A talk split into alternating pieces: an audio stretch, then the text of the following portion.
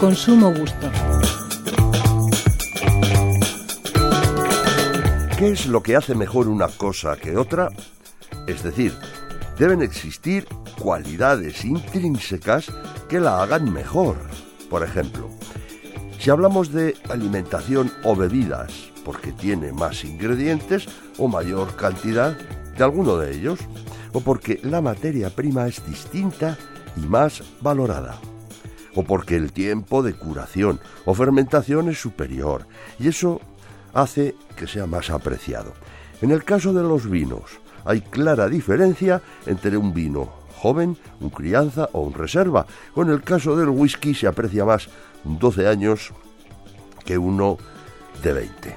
Si un producto o servicio es premium, será porque provee una experiencia de consumo superior a cualquier otro producto o tiene prestaciones superiores si se trata de un servicio o cualquier otra cosa que objetivamente pueda justificar el calificativo.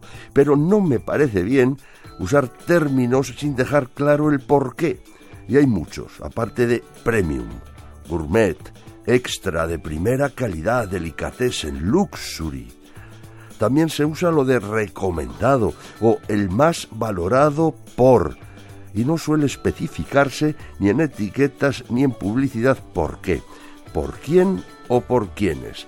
Todo por inducir al consumidor a pensar en características superiores, que quizá sí las haya. Hay muchas expresiones vacías, ambiguas o engañosas. Exquisitez, carácter exclusivo, excelente, el mejor de su clase, artesanal, original y no sé cuántas cosas más hacen que nos sintamos abocados a la compra, aunque paguemos más por ello, porque claro está todo ello. Hace que todo eso sea más caro.